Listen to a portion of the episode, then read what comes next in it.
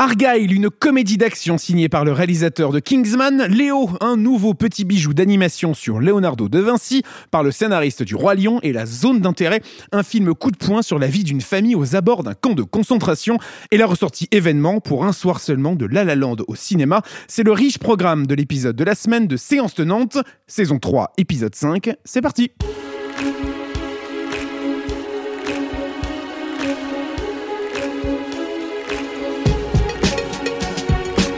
Bonjour à toutes, bonjour à tous et bienvenue dans Séance Tenante, le podcast des cinémas pâtés. Je suis entouré aujourd'hui de l'ensemble de l'équipe. Bonjour Lisa. Salut Alexis. Bonjour Robin. Bonjour Alexis. Et bonjour Gaël. Bonjour. Un riche programme aujourd'hui puisque nous allons parler donc d'Argyle, de Léo, la fabuleuse histoire de Leonardo de Vinci ainsi que de la zone d'intérêt. On parlera bien évidemment de La La Land qui ressort le 9 février pour une séance exceptionnelle dans les cinémas pâtés, avec un large focus sur le film signé Damien Chazelle. Bref, un riche programme hein, pour ces sorties du 31 janvier. Est-ce que vous êtes prêts et prêtes à parler de tout ça? Prêt Oui. Toujours. Super. Mais d'ailleurs, est-ce que vous êtes aussi prêts à la déferlante d'une qui va arriver parce que C'est vrai. le mois de février sera quasiment exclusivement euh, dédié dans l'actualité cinéma euh, au Enfin. nouveau film de Denis Villeneuve. Enfin, il arrive. Il arrive. L'événement. Il arrive comme le Messie, il est Oh attendu comme le. Messie. Oh, vous l'avez Oui. Bien sûr. Enfin, je, je sais pas si vous l'avez, peut-être que vous avez tous fait ça pour me faire plaisir.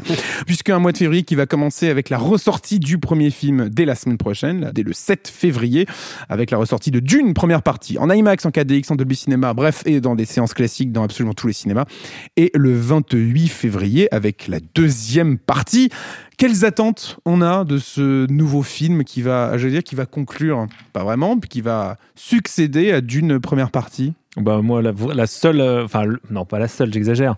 Euh, moi, il y a deux choses que j'attends vraiment. C'est euh, d'abord de voir euh, véritablement Dune, c'est-à-dire que il l'a dit à demi-mot, mais on le, et on le savait en voyant le film. C'était le premier était quand même une introduction, un appetizer, comme on dit, aux États-Unis Mise en bouche. d'Amérique. Voilà. Donc oui, là, on, on voit, enfin, ceux qui ont vu euh, et certains là sont autour de la table, ceux qui ont vu les, les 15 premières minutes du film euh, savent que euh, bah, ça va, ça va pulser. Et puis moi, j'attends surtout Zendaya, quoi. C'est-à-dire que voilà, la promesse du premier, effet dans le premier opus. La, la euh, promesse ouais. du premier qui apparaissait à la fin elle doit se révéler ici et ça a l'air euh, génial. Ouais, et puis on parle du casting, le reste Ah. du casting, les nouveaux arrivants aussi, Florence. Pugh, Léa Seydoux, euh, ça va être. Astin, ouais, tout à fait. Asti- Austin. Austin Butler, Astin. Austin Hey, Butler. J'avais sur Sean Astin. non, non, Qui n'est pas dans parlé ça. de Non, non, pas Sting dans le, bien pre- dans le précédent. Sting, qui était Voilà. dans Camelot premier volet. Attention, c'est pas la suite de Camelot premier volet, Gaël. Hein non, non, non, mais c'est pas ça, c'est pas ça. Austin Butler. Mais euh, ouais, ça va être. euh, il a réuni à peu près tout Hollywood euh, dans un seul film. Et puis ça va être extraordinaire. Il y a, des, il y a quand même des scènes d'action qui sont teasées, qui vont être absolument folles. Parce qu'en effet, le premier était euh, une introduction et on pose vraiment le cadre de cette, de cette saga d'Arakis et j'en passe. Et là, vraiment, le deuxième va nous plonger euh, dans la guerre et dans le, toute la suite de ce conflit euh, interplanétaire, intergalactique. Robin? Comme vous avez dit, hein, forcément, moi, ce que j'attends le plus, c'est euh, ce côté. on le sait que Denis Villeneuve va s'amuser avec l'action. Et on avait quand même dans le premier film un côté récit d'initiation d'un personnage qui découvre ce dont il est capable. Et en fait, j'ai énormément envie de voir justement de quoi il est capable et vers quoi il tend. Déjà, il y a la promesse de le voir euh, chevaucher euh, des, un verre des sables. Le quoi. verre des sables. Et il y a Ça, aussi- ça va être fou. Ces éléments avec euh, l'utilisation de, de la voix dans le premier film qui avait un côté euh, sonore absolument incroyable. Voilà, voir vers quoi on, on arrive et, et- et comprendre un peu plus à quoi ressemble ce personnage. Ce que j'attends aussi, c'est c'est la stylisation, enfin de voir ce que ce que va rendre la stylisation des univers. Les les, les Tarkonnen, c'est ça Comment ils s'appellent Harkonnen. Les Harkonnen, pardon. Les pas si le, ouais, c'est ça, j'étais à côté. Le, c'est une autre planète, je crois. Les- le, le noir et blanc, l'utilisation du noir et blanc, là, enfin, ça, ça, ça a l'air vraiment. les scènes vraiment de bataille dans, Ouais, dans ça cette a l'air espèce d'arène, ça a l'air absolument fou. Dune sera donc largement euh, au cœur de séance Tenante et au cœur de l'actu cinéma au sens large cette, euh, en ce mois de février 2024. On revient pour commencer, avant de parler de Dune, le du premier et du second, sur les sorties du 31 janvier 2024, en revenant sur Argyle, le nouveau film signé Matthew Vaughn, avec Bryce Dallas Howard, Sam Rockwell, Brian Cranston et Henry Cavill. C'est qui, euh, vous m'expliquez? De vrais espions. Pourquoi il s'intéresse à moi? Parce que vous êtes sacrément doué pour prévoir l'avenir, Ellie. L'action de votre nouveau roman a vraiment eu lieu et vous avez mis un coup de pied dans une grosse fourmilière. J'ai de très gros ennuis, maman. Alors ça y est, tu prends de la drogue. Je veux toutes les équipes à leur trousse. Il faut qu'elle écrive le nouveau chapitre. Argyle, c'est donc la grande sortie de la semaine. Un film à découvrir d'ailleurs dans toutes les technologies chez Pathé, en IMAX, en Dolby Cinema, en 4DX. Et j'en passe, c'est surtout le nouveau film de Matthew Vaughn, euh, à qui l'on doit notamment les Kingsman euh, et, et Kick-Ass. Tika, c'est X-Men de commencement. Stardust. Donc euh, beaucoup de films différents et euh, qui témoignent quand même d'une, à la fois d'une d'une identité assez similaire, je trouve, entre ces films. Il a une mais vraie avec patte des, dans, ça, dans, dans ce qu'il même raconte. dans ouais. l'action, dans le, le, le style, dans la façon de filmer, mais avec des sujets différents, des euh, inspirations différentes, même si euh, il retourne très souvent au- aux comics finalement. On sent euh, son attachement au personnage de super-héros. Pour avoir vu celui-ci, pour avoir vu Argyle, il y a un vrai truc très pulp en fait. Parce que donc pour remettre un peu le, de contexte sur ce film, c'est une autrice à succès qui va en fait se retrouver confrontée au personnage qu'elle a elle-même créé dans ses bouquins. Elle écrit des romans d'espionnage dans lesquels elle se fantasme euh, un Henri Cavill dans, dans l'espion de ses rêves. Euh, c'est une femme qui va vendre énormément de livres. Et euh, voilà, un jour, en fait, on va se rendre compte que peut-être que ce qu'elle écrit euh, n'est pas si, euh, si anodin et que euh, bah, ce qu'elle écrit va même être prophétique. Et du coup, elle va être un petit peu poursuivie par des agents secrets qui vont essayer de mettre euh, la main sur elle pour essayer de, bah, de, de- de comprendre un petit peu d'où sort cette espèce de, de, de ce- cette ribambelle de, de coïncidence tout de même. C'est le, c'est le magnifique aussi. Exactement. Il y a, il y a vraiment un côté le magnifique. Broca, Il y a vraiment un, un Belmondo. côté euh, Belmondo où on, on va avoir des scènes justement fantasmées, euh, enfin fantasmées écrites par euh, justement cette, euh, cette autrice-là, et d'un seul coup se retrouver dans la réalité avec elle devant son ordi à taper les à mot après mot, et justement même être confronté à la feuille blanche. Enfin, il y a, vraiment, on, ressent pas mal l'héritage du, magnifique aussi. Ce qui est intéressant, c'est le, le casting qui est quand même assez pléthorique dans Argyle, puisqu'on va retrouver donc Bryce Dallas Howard et Sam Rockwell qui vont vraiment former le le cœur du film, hein, cette espèce de duo avec euh, un agent secret qui va essayer de la protéger, elle, euh, qui est donc à l'origine des livres, qui pose visiblement problème pour une certaine organisation un peu mystique. On retrouve un peu tous les codes hein, de Matthew Vaughn, hein, de, de l'espionnage, de un peu, l'espionnage, de- des grandes organisations un peu secrètes qui vont, euh, comme celle de Kingsman, comme celle de des Statesman dans, dans le Et Cercle même dans d'Or. Kick-Ass, hein, on avait tout ce truc autour des, des méchants Ouais, qui carrément. forment, alors même s'il n'avait pas réalisé la suite, mais qui forment cette, euh, ce club des méchants un Mm. peu secret.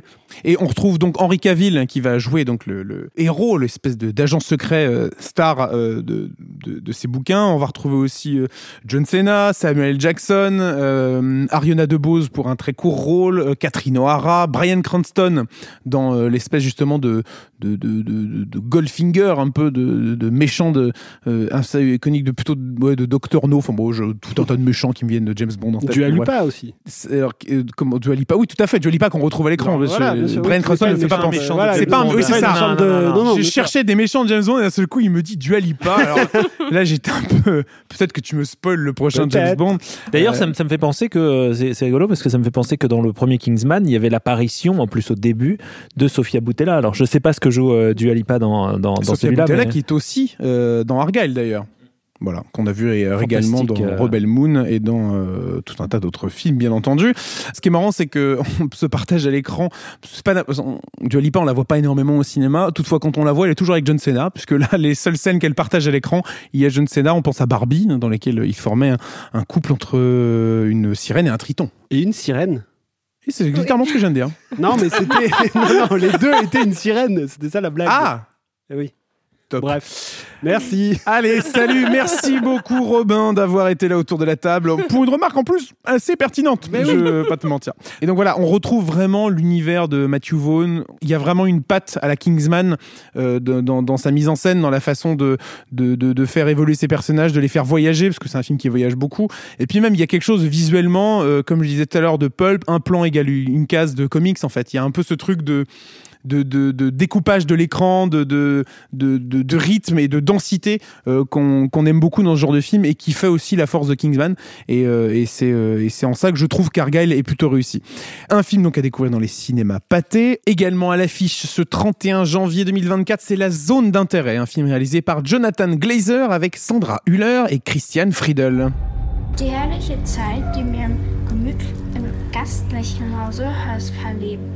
Wird immer mit zu unseren schönsten Urlaubsländern gehören. Im Osten steht unser Morgen. Herzlichen Dank für eure nationalsozialistische Gastfreundschaft. La zone d'intérêt, c'est notre label L'autre regard. Et de quoi ça parle, Gaël? Oula, deux salles, deux ambiances là. hein. Absolument, Euh, change totalement de registre. C'est l'histoire euh, au plus près du quotidien euh, de Rudolf Hauss dans le film, qui donc masque mal son lien de parenté avec Rudolf Hess, connu pour avoir été le chef en fait du camp nazi d'Auschwitz, du camp d'extermination nazi d'Auschwitz. Et donc euh, Jonathan Glazer euh, ausculte le mal en ne filmant que le hors-champ, c'est-à-dire tout ce que nous n'avons jamais vu. On connaît les images d'Auschwitz, on a vu, euh, euh, Bon on a vu de à, séries, quoi, voilà, à quoi ça de ressemblait, à quoi pouvait ressembler la vie dans, dans, dans ce camp de concentration, dans ce camp d'extermination, même pour être plus juste. Et ce que fait Jonathan Glazer, c'est de déplacer sa caméra, la focale de ce- sa caméra, pour ne regarder que la vie quotidienne d'un petit fonctionnaire nazi. Alors, en l'occurrence, pas si petit que ça, puisqu'il avait une, une fonction euh, extrêmement importante, mais on le voit euh, cirer les bottes pour aller euh, au travail le matin, sa femme qui va euh, lire des contes de fées à, à- à ses enfants, alors que au-delà de la barricade qui est devant euh, leur, leur fenêtre, en fait, se, se trame la, la machinerie et le- le- le- le- l'industrie de l'horreur, en fait. Mais c'est ça qui est absolument tragique et même bouleversant en fait dans, dans ce film, c'est que le postulat c'est de montrer la vie idyllique d'une famille allemande nazie. Parce que dans ce que nous montre le film, cette famille-là euh, vit une espèce de vie de rêve en fait. Ça Oui, dans oui, une espèce de maison avec Voilà. des domestiques. Ils ont un très grand jardin. voilà. Ils, font des, ils font des fêtes, des espèces de garden party. Exactement. Mais juste derrière ça, euh, il y a un camp, c'est celui d'Auschwitz. En fait, il y a- y, y deux choses. Y a et, et donc oui, pour, répondre à ce que tu dis, en fait, l'intérêt, c'est de montrer euh, ce que ce que ce qu'on a appelé, ce que des historiens, des philosophes ont appelé la banalité du mal. C'est-à-dire effectivement ces gens qui œuvraient à la destruction euh, de, de, de, de l'humanité et qui en même temps, une fois qu'ils avaient refermé la porte de leur bureau, allaient vivre comme toi, comme moi, enfin leur, leur, leur quotidien le plus banal et le plus euh, lambda possible. C'est aussi pour ça qu'à la Libération, d'ailleurs, certains des villages autour des camps étaient parfois amenés pour euh, vous découvrir Ouais, l'intérieur. les, les euh, villageois, ouais, ouais, ouais. tout à fait. Les villageois étaient, étaient emmenés dans les camps de concentration pour voir l'horreur de près. Une espèce de d'aftershock, de, de, de réveil euh, Eux des qui étaient habitués à juste, entre Voilà. guillemets, avoir un camp à proximité sans jamais euh, Oui, s'intéresser oui, plus là on ne voit quoi. rien. Les seules traces vaguement euh, qu'on- qu'on- qu'on- qui nous font prendre conscience de ce qui se passe de l'autre côté du mur, littéralement de l'autre côté du mur. Alors on entend des bruits Oui, il y a un mécaniques. travail sur voilà. le son qui est quand même assez Je reviendrai sur le travail euh, formel euh, le- du, du film parce que Jonathan Glazer est quand même un, un- un extraordinaire styliste. C'est un clipper qui a fait euh, Sexy Beast, qui a fait euh, Under the Skin, qui a fait Birth, fabuleux film fantastique avec Nicole Kidman. Tout ça pour dire que, juste pour finir sur cette histoire d'Auschwitz, il, faut, il faut dire que on, ne voit littéralement rien du camp. On, on devine en fait qu'il y a Auschwitz parce qu'il y a le son, parce que parce qu'on entend les bruits de l'industrie de la mort en marche, parce que on voit du sang, euh, des traces de sang sur des bottes, parce que on voit les cheminées au loin euh, dont on sait ce qu'elles recrachaient. Mais mais mais en fait, ce ne sont que des signaux que des signaux pour euh, pour nous mais qui euh, font partie d'un cadre effectivement un peu euh, fi- finalement de la Ruhr ou de la enfin c'est pas la Ruhr mais de, de l'Allemagne de de, de la- le- de l'Allemagne classique. Non l'intérêt du travail l'essentiel du travail de, de Glazer il est effectivement dans un travail dans, dans une forme de de sidération visuelle et sonore. C'est-à-dire que le film commence avec un écran noir et un son euh, ind- industriel, de musique industrielle très forte qui martèle le spectateur et qui, et qui en fait euh, agit comme une espèce de... euh, c'est comme Alice au pays des merveilles, c'est-à-dire qu'on on vient d'ouvrir une porte et on rentre dans, un, dans, dans une machine infernale. Et, et, Et le premier plan du film, c'est une famille qui se baigne. Quand même. Exactement. un truc et de- après, ouais. après cette mise en condition, on, rend- on, on voit la, la, la famille de Rudolf Hoss euh, se baigner dans, dans, dans, un lac ou dans une rivière. Et, et, et par le jeu de, de, de distorsion comme comme ça. Il y a des moments de, de, de, rap, de retour au réel avec, euh, avec euh, notamment un flash forward euh, est- stupéfiant. Ouais, dont on va Donc, peut-être pas. on- on ne dira revenir, rien, mais- mais voilà, extraordinaire. qui est extraordinaire, qui est à mon avis le point de le, le point d'ancrage du film, le Mm. point de, de, shift du film. Mais mais sinon, c'est effectivement la vie de ces de ces petites gens dans la- leur plus parfaite quotidienneté et leur plus parfaite au fond amoralité. Et c'est c'est assez c'est un film qui est très intéressant, qui ré- réalise aussi le, le, le pari de finalement de digérer, disséquer tout ce que euh, euh, le, la représentation de la Shoah peut représenter comme, euh, comme chose trappe. On sait que ça a été des discussions sans fin pour les, les plus anciens de, de- de- de- des gens qui nous écoutent. Il y a eu le, travail de Claude Lanzmann avec Shoah. Il y a eu la fameuse bataille, on va dire, théorique, idéologique entre Lanzmann qui détestait la, la liste de Schindler et Spielberg qui devait bien répondre à ça parce que pour Claude Lanzmann, on n'avait pas le droit de montrer à l'écran la Shoah et les douches.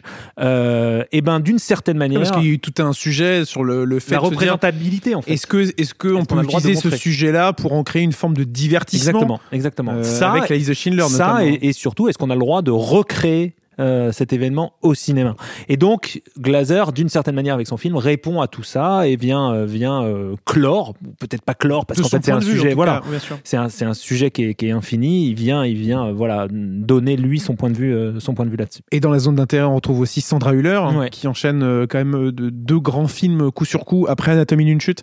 Euh, elle est au- aujourd'hui dans la zone d'intérêt. Elle interprète une femme au foyer, celle qui va justement s'occuper de la maison et qui va euh, euh, diriger un peu le, j'allais dire la brigade de, de domestiques qui vont euh, euh, s'occuper de la maison et des enfants. Euh, elle est aussi très glaciale. C'est ce que j'allais dire. Étrange, quoi. étrangement, elle, elle, elle n'a finalement qu'un rôle de, enfin, j'allais dire un rôle domestique, oui, au sens propre, c'est-à-dire qu'elle n'est que dans la maison. que dans le elle-. De toute façon, elle tout le film se passe quasi exclusivement euh, dans, ce cette maison. petit, dans, dans ce petit pavillon. ouais. Et mais elle est effectivement glaçante parce que sa normalité, parce que son, son espèce de, de déni de la réalité qui l'entoure, L'absence de regard qu'elle va porter sur euh, Son aveuglement. ouais, son aveuglement en l'occurrence, son ouais. véritable aveuglement, sur ce qui se passe littéralement dans son jardin. fait voilà fait vraiment froid dans le dos quoi elle est euh, elle est assez stupéfiante mais comme elle l'était d'ailleurs je trouve qu'elle a elle a ce truc euh, très particulier euh, de de pouvoir euh, faire glisser des sentiments sur une espèce de de, de physique très euh, lisse Ouais. en fait. Elle arrive par des, des trucs presque de, des, des super pouvoirs j'allais dire mais vraiment un, un clignement d'œil ou un froissage de, de, peau à, à, faire à faire apparaître des émotions euh, comme ça presque par enchantement. C'est assez euh, c'est assez phénoménal ce qu'elle fait La zone d'intérêt, c'est notre label L'autre regard, un film bouleversant à découvrir cette semaine dans les cinémas pâtés. On change encore une fois totalement de registre pour aller du côté de l'animation, de l'animation avec Léo, la fabuleuse histoire de Léonard de Vinci, un film réalisé par Jim Capobianco et Pierre-Luc Grangeon avec les voix françaises d'André Dusselier, Marion Cotillard et Juliette Armanet. Pourquoi sommes-nous sur Terre? Dans quel but Quel est le véritable sens de la vie Votre comportement est des plus étranges. Il est complètement fou Peu importe l'étendue de votre curiosité, il y aura toujours des gens pour vous empêcher d'aller au bout de vos idées. De telles idées risquent de vous causer beaucoup d'ennuis. Leonardo, ce que ça... Pourquoi ne te contentes-tu pas de peindre de belles choses? Des ennuis qui pourraient s'avérer mortels. Léo, la fabuleuse histoire de Leonardo de Vinci nous raconte dans une très belle réalisation, euh, tout en stop motion, un très très beau film d'animation, euh, tout le, le- la mission que va confier François Ier à Léonard de, de Vinci pour créer sa ville idéale, son espèce de, de, de, de- bah, de ville idéale. Je ne sais pas si d'un point de vue historien, tu, tu as quelque chose à nous rajouter de ton côté, Gaël? non c'était les euh, enfin d'historien il y a bien Tu es longtemps notre hein. historien. Ouais, c'est ça Euh, Pierre Belmar euh, Pierre Charnia, tous- tous les Pierres, au final, hein, ouais, non c'était effectivement une cité euh, une cité idéale euh, la cité des philosophes en fait. C'est des, des concepts de l'antiquité qui étaient censés euh, ramener des gens euh, voilà essayer de, construire, construire une un utopie en fait. ouais. Une espèce utopie. euh, exactement Walt Disney, exactement. Mais par François Ier. Exactement. François Ier, euh, un espèce de Walt Disney de l'époque, bien sûr. C'est là où tu voulais en venir. Euh, Léo, qui est donc un très très joli film d'animation, euh, comme je disais, qui, re- qui euh, en plus va, va accumuler pas mal de, de différentes techniques pour, euh, euh, pour, pour raconter son histoire avec des voix assez fantastiques, que ce soit en VO ou en VF d'ailleurs.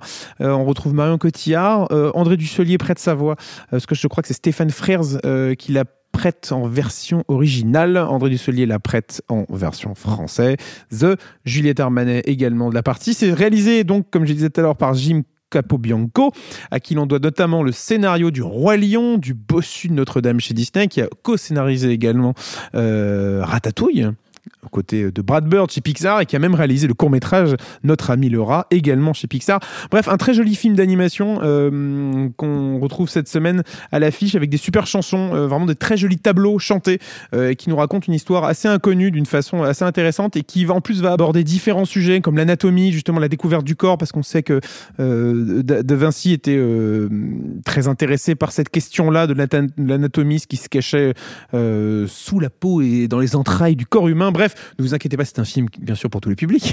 Parce que là, ça fait un petit peu peur, comme la façon avec laquelle je raconte cette histoire. Tu pourras emmener tous tes enfants. Très bien. Mais 15 enfants, tu veux dire. Euh, ça, ça, ne regarde pas. Vraiment la famille des lapins dans Zootopie. Oula, elle est très précise cette ref.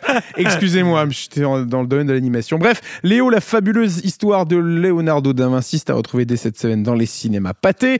Et maintenant, revenons sur un des chefs-d'œuvre qui a marqué euh, le cinéma récent. Est-ce qu'on peut, dire ça?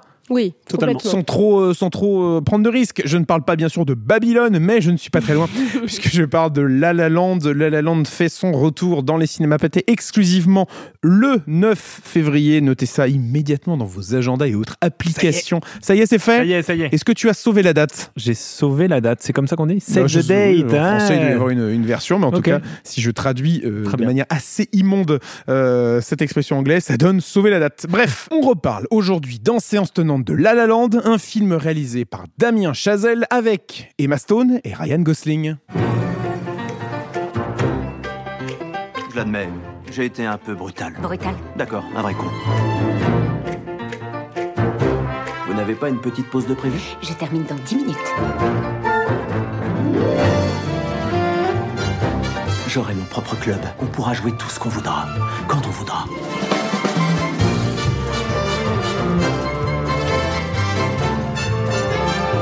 Pourrais écrire tes propres rôles. Tu n'es pas qu'une simple actrice. Et alors pourquoi on a envie de redécouvrir La La Land au cinéma? Robin C'est une très bonne question. Je te remercie parce qu'elle est vraiment très pointue. Elle est, ouais, elle est pointue. Je me... Mm. Non, mais en fait, ce qui est intéressant avec La La Land, c'est, je pense, en tout cas, je parle vraiment pour moi, mais pour aussi euh, ceux avec qui j'ai pu le voir à l'époque au cinéma, c'est qu'on avait peut-être pas réalisé vraiment sur le moment euh, à quel point ce film était important, à quel point il était dense, riche. Et euh, ça a été un peu une surprise, je pense, pour tout le monde quand il est sorti ce film. Mais dès sa scène d'ouverture en plus. Bien sûr. Ah, qui, est totalement une espèce de claque. Euh, dès, euh, aussi grâce à son, sa conclusion qui est mais Bien sûr. absolument. Et, et, du coup, là, moi, j'ai très envie de le revoir sur grand écran pour réaliser que je suis en train de voir La La Land. en sachant ce que c'est, en connaissant l'émotion qu'il va me procurer, les musiques que je vais adorer. Et euh, bah, que forcément, la première fois que je l'ai vu au cinéma, il y a quoi 5-6 ans 2000, 2016 Un peu plus, euh, déjà, donc. Un peu plus déjà. Euh, le temps file. Je n'avais pas conscience de tout ça vu que je le découvrais pour la première fois. Donc voilà, c'est un film qui a énormément grandi grâce aux années, grâce aux bah, aux autres fois où on a pu le voir. C'est un film qui vit très bien. Exactement. les musiques restent. Mmh, Moi, il y a un truc de un peu qui, revient par vague où je réécoute les musiques de temps en temps. et des fois, je me retiens de les réécouter parce que je me dis ah j'aimerais bien revoir le film. Il y a ce... donc là, ça fait un moment que je ne les ai pas écoutés et je me dis justement tiens euh, c'est l'occasion de. un côté un peu euh, film qui est devenu culte. Sur écran. Ah, clairement. Et c'est rare les films cultes qu'ils deviennent euh, aussi vite. Ouais, c'est ça. Mais c'est pour juste compléter ce que dit Robin, c'est que en 2016, on avait peut-être moins la tendance qui a re encore aujourd'hui, en fait, avec ces les comédies musicales qui reviennent sur grand écran. Et il y a vraiment un retour aux sources par Damien Chazelle et en même temps un retour aux sources avec tout ce tout ce qu'il cite en fait comme référence cinématographique dans le film en lui-même. Moi, moi, ce que je trouve intéressant aussi, c'est que là, on parle de, on parle de La La Land en tant que tel, c'est quand même le premier vrai chef-d'œuvre de, de, Damien Chazelle. Damien Chazelle, mhm. merci. Et je pense que le revoir en ayant en tête tout ce qui s'est passé depuis, et notamment Babylone, ça va, ça va ouvrir des choses. Je pense que ça va, ça va permettre de le voir différemment. Ça va le permettre aussi de, ça va permettre aussi de, de, de voir qu'il s'agit véritablement d'un auteur avec des thèmes récurrents, avec des, euh, des options et des, et des, et des visions récurrentes. Et je trouve que euh, ça ne peut que enrichir la, la, la, la, la vision du film et l'expérience euh, qu'on en fera. Et puis, de toute façon, c'est quand même, un, enfin, moi personnellement, c'est un film que je revois au moins une fois par an parce que c'est un film qui, qui est littéralement obsédant. Et je crois que malgré son, euh, son sous-texte extrêmement euh, triste, euh, mélancolique, il, procure une joie à, à, chaque visionnage qui ne, qui ne s'émousse jamais, quoi. Tu parlais à l'instant, Robin, de, de, films qui deviennent rapidement cultes et sur le fait que c'est assez rare. Quand on regarde la filmographie de Damien Chazelle, il y a il y a même presque ce truc de dire en fait tous ces films sont quasiment instant, instantanément des films cultes. Pas, on pense, on pense à Whiplash, c'est quand même peut-être le plus ouais, mais, représentatif. Bien sûr, mais ça. tu penses à Whiplash mm. qui est devenu quand même un, un, qui était un phénomène, un, un, petit phénomène par rapport à, à, la taille du film, bien sûr, mais qui a, qui a quand même aujourd'hui, je, je, pense, je trouve d'ailleurs ce, ce, statut de film, de petit film culte. La La Land, c'est peut-être la quintessence de ça. Après, en effet, First Man euh, a été moins succès public, euh, mais moi, je trouve que c'est un film extraordinaire. Et puis Babylone. Bah, c'est la fameuse question de se dire est-ce que c'est un chef-d'œuvre? Oui, mais est-ce que c'est un grand film culte pour tout le monde? Ça, c'est un autre sujet. Mais après, en fait, c'est peut-être juste ma passion pour Damien Chazelle qui parle. Non, non, mais, je suis, euh, j'allais faire les, j'allais tirer les mêmes nuances que toi, en fait. C'est-à-dire que c'est quand même, c'est, moi, je pense que c'est un des, un des cinéastes les plus importants de sa génération et un des plus doués, en tout cas, qui n'est pas reconnu encore euh, à la mesure où il devrait l'être. Euh, mais chaque, chaque film est un pas en avant dans, dans l'établissement d'une filmographie qui euh, aujourd'hui se révèle quasiment sans faute. Mais moi, il y, a un peu le syndrome de Denis Villeneuve en fait. je trouve que depuis, enfin, depuis son premier film, Denis Villeneuve, il y a un espèce de truc où on se dit que chaque film est une, espèce de grosse claque. On se dit, mais comment il arrive à faire des trucs pareils Donc, c'est pas du tout la même mesure, hein, bien sûr. C'est deux, deux, deux, genres totalement différents. Avec Denis Villeneuve qui, est fait plus dans la science-fiction, même s'il a fait Sicario, Prisoners et j'en passe.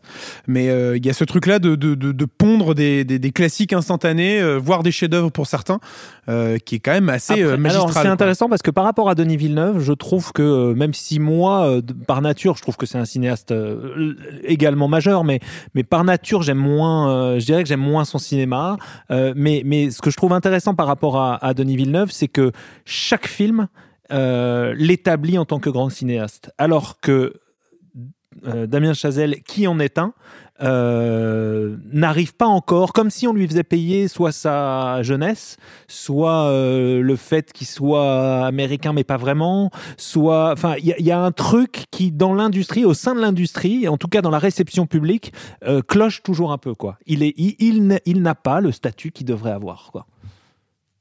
Point barre. Merde. Oh là, oh là, tout doux. Une des autres raisons aussi euh, qui fait que je pense La La Land s'est imposé aussi dans notre euh, culture collective, on va dire, en tant que film culte, c'est aussi qu'il capitalise sur, sur, son casting. On reste, enfin, on reste quand même sur ouais. Emma Stone et Ryan Gosling, qui sont quand même deux grosses euh, pompes d'Hollywood aujourd'hui et qui en même temps ont joué dans un milliard et demi de films aussi. Donc il y a aussi ce côté les rendre amoureux et en même temps c'est là où je voulais en venir aussi, c'est l'écriture de leurs personnages en fait. Euh, Gaël parlait de mélancolie. On parlait aussi de la filmographie de Damien Chazelle. Il y a vraiment ce côté auteur en fait dans l'écriture de ces personnages. Je trouve qu'il y a vraiment une finesse que tu que qu'on retrouve beaucoup dans La La Land plus que dans certains films. Et encore que tu parlais de Whiplash aussi, je trouve que c'est excellemment très très bien écrit pour le coup. Donc voilà, il, il y a vraiment une écriture d'auteur et et en même temps ces choix de casting qui sont qui sont fabuleux. Sur l'écriture, je, je, je dois, enfin, je reconnais et ça moi ça me sidère à chaque fois. Je reconnais que je vois le film et à chaque fois, à chaque visionnage du film, je découvre d'autres choses. Le film oui, me nourrit continuellement, c'est-à-dire je, je, j'ai beau le connaître, peut-être pas par cœur, mais je le connais vraiment très bien, et eh bien à chaque fois, le, je, je, découvre un sens nouveau, je découvre un, un, détail qui d'un seul coup me, me, me est vertigineux et m'ouvre, m'ouvre, m'ouvre de, des, des, perspectives nouvelles. Je recommande à ce, à ce moment, et pardon euh, Alexis parce que je, je, je kidnappe ton, ton, ton podcast, mais je recommande le livre de Nathan Rera, qui est un, un livre d'entretien qu'il a réalisé avec, euh, avec euh, Damien Chazelle et qui s'appelle euh, Conversation avec Damien Chazelle, joué parmi les étoiles. C'est une très longue interview de, de Damien Chazelle qu'il a, qu'il a accordé à un, un, un, universitaire journaliste français au moment où il était en train de finir Babylone. Et, et, c'est un bouquin prodigieux sur euh, son fonctionnement, son mode de fonctionnement, la manière dont il fait ses films, avec des détails incroyables sur euh, son rapport à la musique, sur euh, son, obsession des détails, sur, enfin, sur tout ce dont on est en train de parler. C'est vraiment un bouquin, qu'on s'intéresse ou pas d'ailleurs à, à Damien Chazelle, c'est un bouquin sur le cinéma qui est extraordinaire. Il y a aussi quelque chose qui me, qui me parle dans La La Land, c'est que, et peut-être qui m'avait étonné parce que c'était pas forcément la comédie musicale, c'est un genre que j'ai toujours beaucoup aimé, mais que je côtoyais peut-être moins qu'aujourd'hui, on va dire. Et il y a quelque chose dans la lecture des scènes chantées et dansées qui fait que, comme toute comédie musicale, ça va te faire euh, avancer la trajectoire des personnages et l'action. Mais il y a quelque chose dans la lecture de La La Land qui est profondément euh, humaine, je trouve, magnifiquement bien dirigée, et qui fait que tu es à la fois dans cette fiction rêvée et en même temps dans leur réalité. Il y a quelque chose de très euh, continu en fait. Il y a vraiment un univers qu'il a créé là-dedans. Et que tu sois dans des scènes de dialogue simples ou dans des scènes de chanter, en fait, il y a, il y a quelque chose dans la continuité. Il y a vraiment une, ouais, une solidité de cet univers en fait. Et puis c'est vraiment appuyé par une photo qui est magistrale, Oui, euh, de- des, des costumes fous, des séquences mises en scène. On pense forcément à la scène d'intro de la- de, de l'autoroute qui est un espèce de- de- d'électrochoc où alors c'est marrant parce que je, suis allé voir avec quelqu'un que je ne citerai pas, euh, Wonka, qui ne savait pas que c'était une comédie musicale. Euh, seconde 2, Timothée Chalamet se met à chanter. J'ai eu le droit à un regard assez assassin de la personne à côté de moi sur ma droite qui m'a dit mais ça va chanter et j'ai bien j'ai dit et oui pendant deux heures. Et donc c'est vrai qu'il y a ce truc dès le départ on est plongé dans une comédie musicale en plus avec une chanson euh, magnifique euh, of, Another Day of Sun euh, absolument génial sur ce tronçon euh, d'autoroute absolument euh, plein à craquer euh, en plein bouchon euh, euh, californien sous le soleil tapant de Los Angeles. Et, euh, et, ça nous emporte dans un film euh, magistral. Euh, meilleur film de Damien Chazelle selon vous? Euh, pour moi, oui. En tout cas, en tout cas, mon préféré de Damien Chazelle. Je pense peut-être son plus abouti. euh, on a quand même quelque chose d'inventif à la seconde, quoi, avec Damien Chazelle sur La La Land en particulier. Et autre chose d'intéressant, je trouve que La La Land a une intemporalité dans son action et euh, la façon dont le film est fait, bah, qui donne, oui, cette sensation de chef-d'œuvre pour l'instant de sa carrière. Gaël?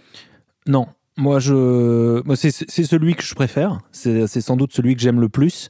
Euh, en tout cas, c'est celui que je revois euh, le plus. Mais, euh, mais je trouve que euh, First Man est, est vraiment un chef-d'œuvre euh, avec une, une note d'émotion qui, est, euh, qui me semble folle à tenir de bout en bout. Et Babylone est un film sur le cinéma qui est, euh, qui est vertigineux, quoi. Donc c'est c'est compliqué. Mais c'est en tout cas, c'est celui, que- C'est- celui que j'aime le plus. c'est un problème de riche, la- hein, non, non, mais bien sûr. parce que C'est pas, le, meilleur, mais c'est celui que j'aime le plus. Isa Euh, moi, je dirais non, mais parce que je pense que je me suis toujours pas remise de la claque de Babylone. Mais euh, Ça fait un an, Lisa. C'est ce que j'allais dire. Non, un an mais plus. Plus pas. d'un an, Lisa. Il faut passer à autre chose, non, madame. Pour l'instant, c'est le meilleur film de 2024 Oui. aussi. Tous Non, les ans. c'est ça. Non, mais je, je sais pas si c'est euh, co- comme je le disais. Est-ce que c'est parce qu'à l'époque j'étais pas euh, aussi familière de la comédie musicale ou du moins je m'étais, je m'en étais éloignée, on va dire, parce que j'ai toujours aimé ça.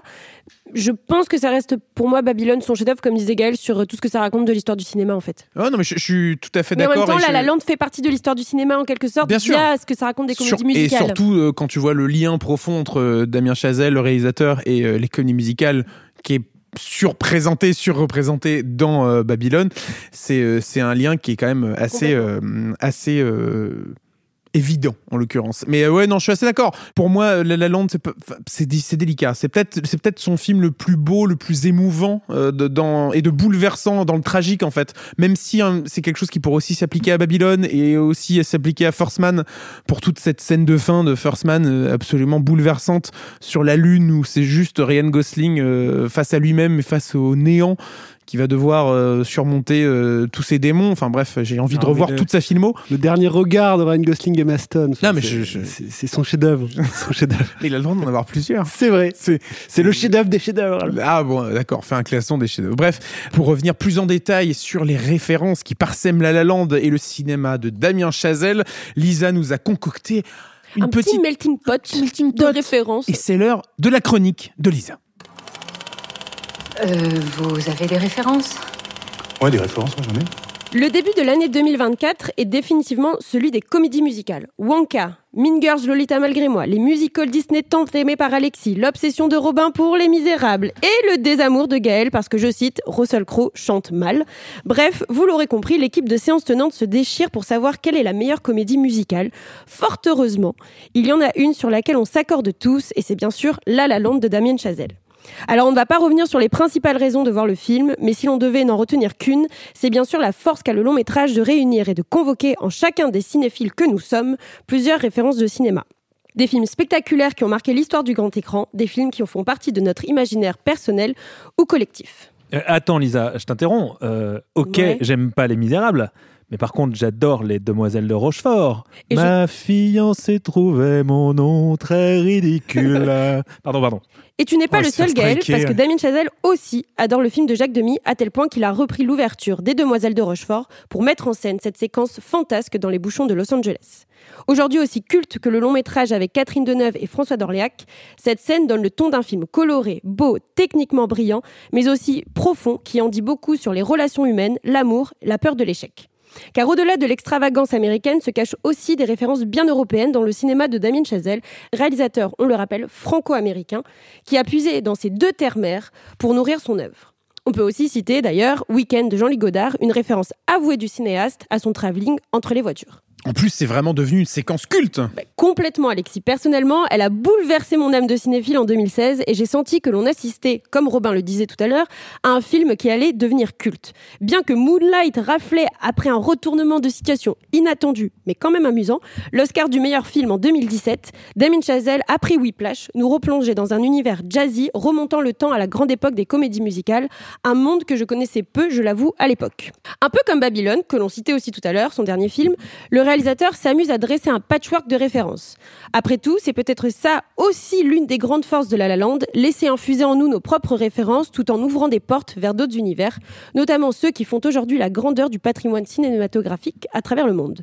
Ainsi, La La Land est autant un pont sur Grease que West Side Story, la fameuse scène durant laquelle les colocataires de Mia, interprétés par Emma Stone, tentent de la convaincre de sortir de chez elle sur un air de Someone in the Crowd, fait évidemment écho à I Feel Pretty, chanté par Maria, mais aussi Look at Me, I'm Sandra Dee.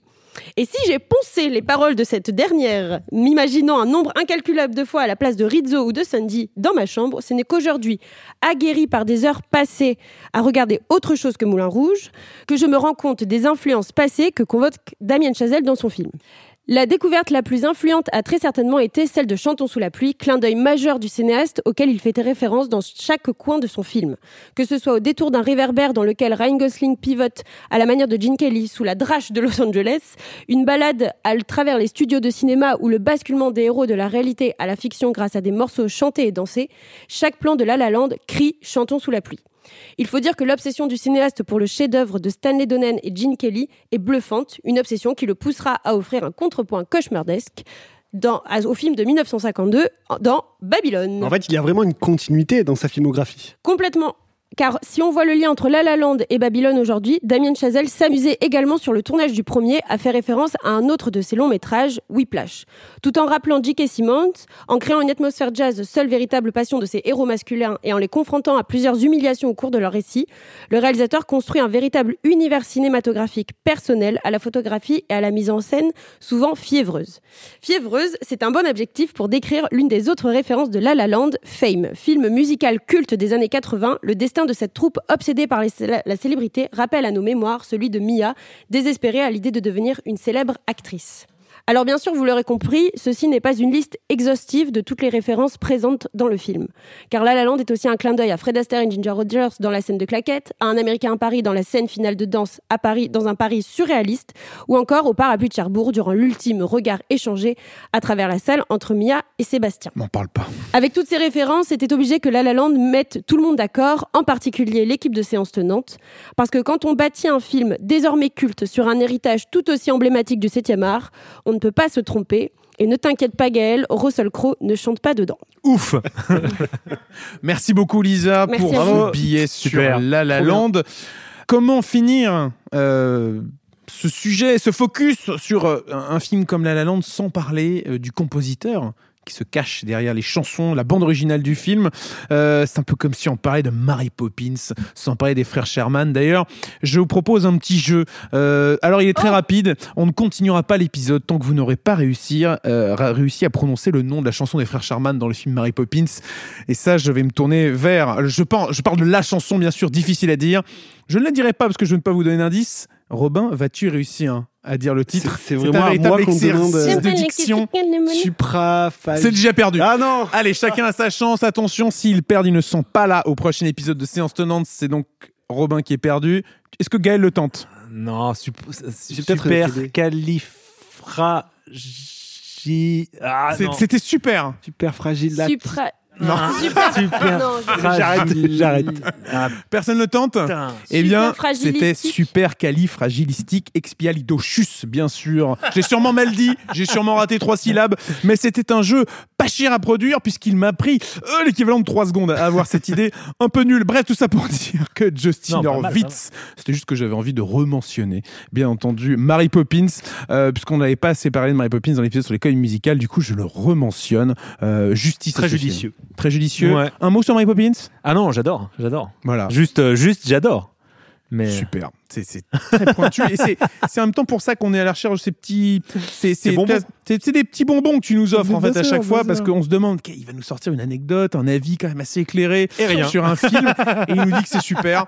Donc euh, à partir de là, que voulez-vous faire, messieurs, dames? Bref, Justin Horwitz donc à la musique, accompagné aux paroles du duo Pasek and Paul, à qui l'on doit euh, notamment les chansons de The Greatest Showman et qui avait remporté euh, d'ailleurs un Golden Globe pour euh, This Is Me, en plus bien sûr de l'Oscar de la meilleure chanson pour City of Stars dans La La Land. Donc un, un combo assez euh, magique euh, de ce duo de paroliers avec euh, Justin Horwitz dans La La Land. Qu'est-ce qu'on en pense des chansons de La La Land moi, j'allais les chanter, donc c'est pour t'aider. hein. Ah Ouais, je- je- je- Je me suis retenu. hein. beaucoup de retenue j'ai- et j'apprécie. Non, mais elles, sont, elles sont fabuleuses et elles vont même un peu à. Je trouve qu'elles sont utilisées parfois à contre-emploi de ce qu'on pourrait attendre d'une comédie musicale euh, dans cette façon dont elles font partie de l'intrigue et du récit. Donc avec des chansons qui sont euh, chantées car les personnages sont en train de le vivre, euh, ou au contraire des chansons qui sont un petit peu fantasmées et qui viennent accompagner euh, leur, leur personnalité, leurs pensées et qui viennent décrire leur objectif. Et même parfois, il utilise la musique euh, sans parole, sans chanson, et ça en fait quand même des morceaux incroyables. Je pense encore une fois à cette 14 oiseaux. conclusion absolument euh, émouvante et, euh, et totalement folle. Et, et c'est cette force finalement de La La Land aussi euh, qui lui donne ce statut à part dans le genre des comédies musicales. Et puis c'est pas un film non plus qui est bourré de, passages chantés euh, toutes les cinq minutes. Il y a même à partir d'un, on va dire que la deuxième moitié du film est quand même beaucoup plus parlé que chanté. On a moins tous les, tous les grands tableaux musicaux que va nous proposer euh, Damien Chazelle en première partie. Lisa? Mais je pense que c'est aussi euh, ce que ça raconte de l'histoire finalement, ce qu'on disait tout à l'heure, c'est chaque numéro en fait euh, implique quelque chose par rapport à l'histoire ou au personnage. Et là, en l'occurrence, la première partie, c'est Sébastien et Mia qui tombent amoureux, donc il y ce côté peut-être euh, fantasme euh, et premier amour. Et dans la deuxième partie, c'est un peu comment en fait leur rêve personnel va les séparer aussi. Donc c'est peut-être aussi la raison. Tout ça pour dire que les, les passages chantés ont une, une, une véritable raison d'exister en fait. Et peut-être pour terminer, un dernier petit tour de table sur euh, La La Land en revenant sur euh, votre chanson préférée du film. C'est quoi la vôtre, Lisa? Euh, ben moi, je pense que c'est celle que j'ai citée dans le focus, c'est euh, Someone, Someone in the Crowd, parce Ouais. que c'est vraiment la scène, on va dire, pivot. C'est même si c'est un film pour moi qui est sur un couple amoureux, mine de rien, je trouve qu'Emma Stone occupe vraiment une place centrale là-dedans et je trouve que ça lui donne une lumière, euh, que ça dit plein de choses sur son personnage et, et c'est juste l'amorce de leur rencontre. Donc, euh, ouais, celle-là, elle a... et puis voilà, ça, tu passes de leur appartement Bien à sûr. cette soirée dans la piscine. Enfin, vraiment, il y a cette mise en scène autour de, de cette chanson qui est assez incroyable. Robin? Moi, j'aime beaucoup euh, A Lovely Night. Pour aussi euh, le, c'est effectivement leur premier numéro à deux sous ce ciel, euh, enfin ce lever de soleil ou coucher de soleil, je sais plus exactement euh, de Los Angeles. Lever de soleil, lever de soleil. c'est lever, après- ouais. ouais, ouais, c'est oui, après la, après la soirée, exactement, qui donne une couleur, mais vraiment euh, euh, mémorable à cette scène, avec euh, ce passage de claquettes, cette danse euh, quasiment improvisée qu'ils font entre eux, qui, est, qui a donné même l'affiche du film, qui est un moment un peu culte. Donc j'aime beaucoup ce morceau-là. Gaël? Euh, moi, je vais dire euh, City of Stars pour euh, la puissance de la mélodie et puis pour euh, sa simplicité aussi, parce que c'est vraiment quelques notes de piano avec juste la voix murmurée presque de, de, de Gosling. Et puis, euh, surtout, c'est une, une mélodie qu'on va réentendre progressivement au cours du, du, du, du film, instrumentalisée différemment et qui scelle en fait leur, leur amour. Et euh, impossible, je trouve que c'est vraiment, rien que d'en parler, là, j'ai- j'ai j'ai des frissons, donc il faut que j'arrête tout de suite parce que ça, je, je sais pas comment je vais finir. quoi. La larme à l'œil. Euh, et j'ajouterais peut-être une mention spéciale au-delà des trois chansons que vous venez de citer pour la chanson de l'audition. Euh, Stone, qui est sûrement, euh, alors forcément, elle est, elle est brillante dans tout le film, mais c'est c'est la scène pivot euh, peut-être dans même dans sa carrière en tout cas dans le film pour son personnage.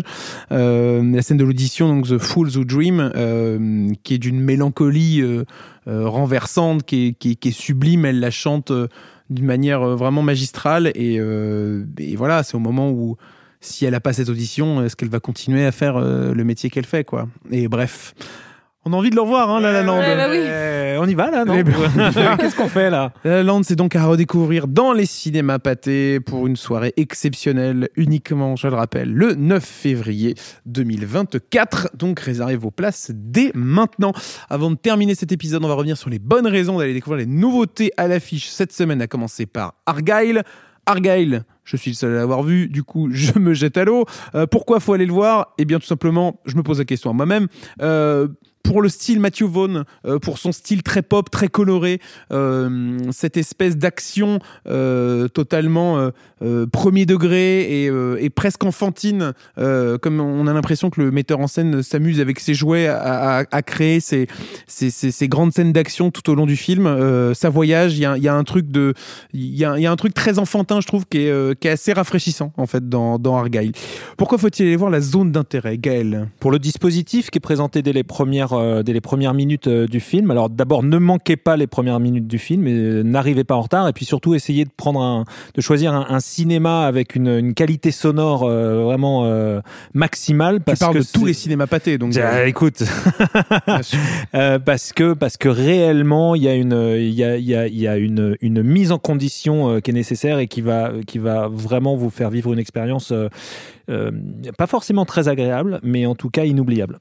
Moi, j'ajouterais euh, pour Sandra Hüller, qui est euh, glaciale et en même temps terrifiante, justement, dans, ce, dans cet aspect froid. Il y a ce truc de, ne pas vouloir regarder euh, ce qui se passe à côté et euh, continuer à vivre une vie euh, qui pour elle est idyllique alors que littéralement l'enfer sur Terre est à quelques pas de chez elle et elle arrive à, jouer ça avec une, froideur et en même temps un magnétisme bouleversant, je trouve. Léo, pourquoi faut-il aller le voir Euh, Pour euh, la qualité de son animation, je trouve qu'il y, a un- joli petit voyage euh, dans, dans la vie de Leonardo de Vinci à l'époque en France sous, François Ier, qui est vraiment qui est vraiment très très mignonne. Donc trois films assez différents, vous l'aurez compris, à découvrir cette semaine dans les cinémas pâtés. Argyle, c'est dans toutes nos technologies, en IMAX, en 4DX, en Dolby Cinéma et la zone d'intérêt, c'est notre film, l'autre regard de la semaine. Alors, aux grandes dames de Gaël, parce qu'il faut toutes les bonnes choses ont une fin. hein. Tu vas tu vas tu vas mettre les misérables euh, dans non, le non, non, non, la, la- la saga Twilight s'achève euh, cette semaine, euh, puisque le cinquième opus, qui s'appelle comment d'ailleurs? Euh, visitation 5. je crois. Visitation Ok. Euh, vraiment pas ça. Euh, en tout cas, la conclusion de la saga, c'est ce jeudi 1er février dans les cinémas pâtés. Que vous dire d'autre? Que vous dire d'autre, bien sûr? Le nom de la rose, c'est le vendredi 2 février. On vous rappelle que dans l'épisode de la semaine dernière, on a reçu son réalisateur Jean-Jacques Hano dans un long entretien dans lequel on est revenu sur la genèse, sur la sortie, sur l'héritage de ce film légendaire, de ce chef-d'œuvre signé Jean-Jacques Hano. C'est à découvrir donc dans les cinémas pâtés le 2 février. Merci beaucoup à vous trois d'avoir été autour de la table. Merci Gaël. Merci Alexis. Merci Robin. Merci beaucoup. Et merci Lisa. Merci. Amis auditeurs, n'hésitez pas à, nous euh, mettre 5 étoiles, bien sûr, ça fait toujours plaisir. À nous envoyer un commentaire sur les applis de podcast, sur les applis, euh, sur les plateformes d'écoute, ou à nous envoyer tout simplement un message sur les euh, différents réseaux sociaux sur lesquels on publie tous les contenus de séance tenante sur Instagram, Threads, Twitter et j'en passe. Merci beaucoup de votre écoute. On se retrouve la semaine prochaine pour de nouvelles aventures, sûrement pour parler de Dune. Et oui, le retour de Dune et de. Il y a là un mois de février qui s'annonce particulièrement chargé. Bref, on se retrouve la semaine prochaine pour de nouvelles aventures. D'ici là, prenez soin de vous et à très bientôt au cinéma. J'étouffe.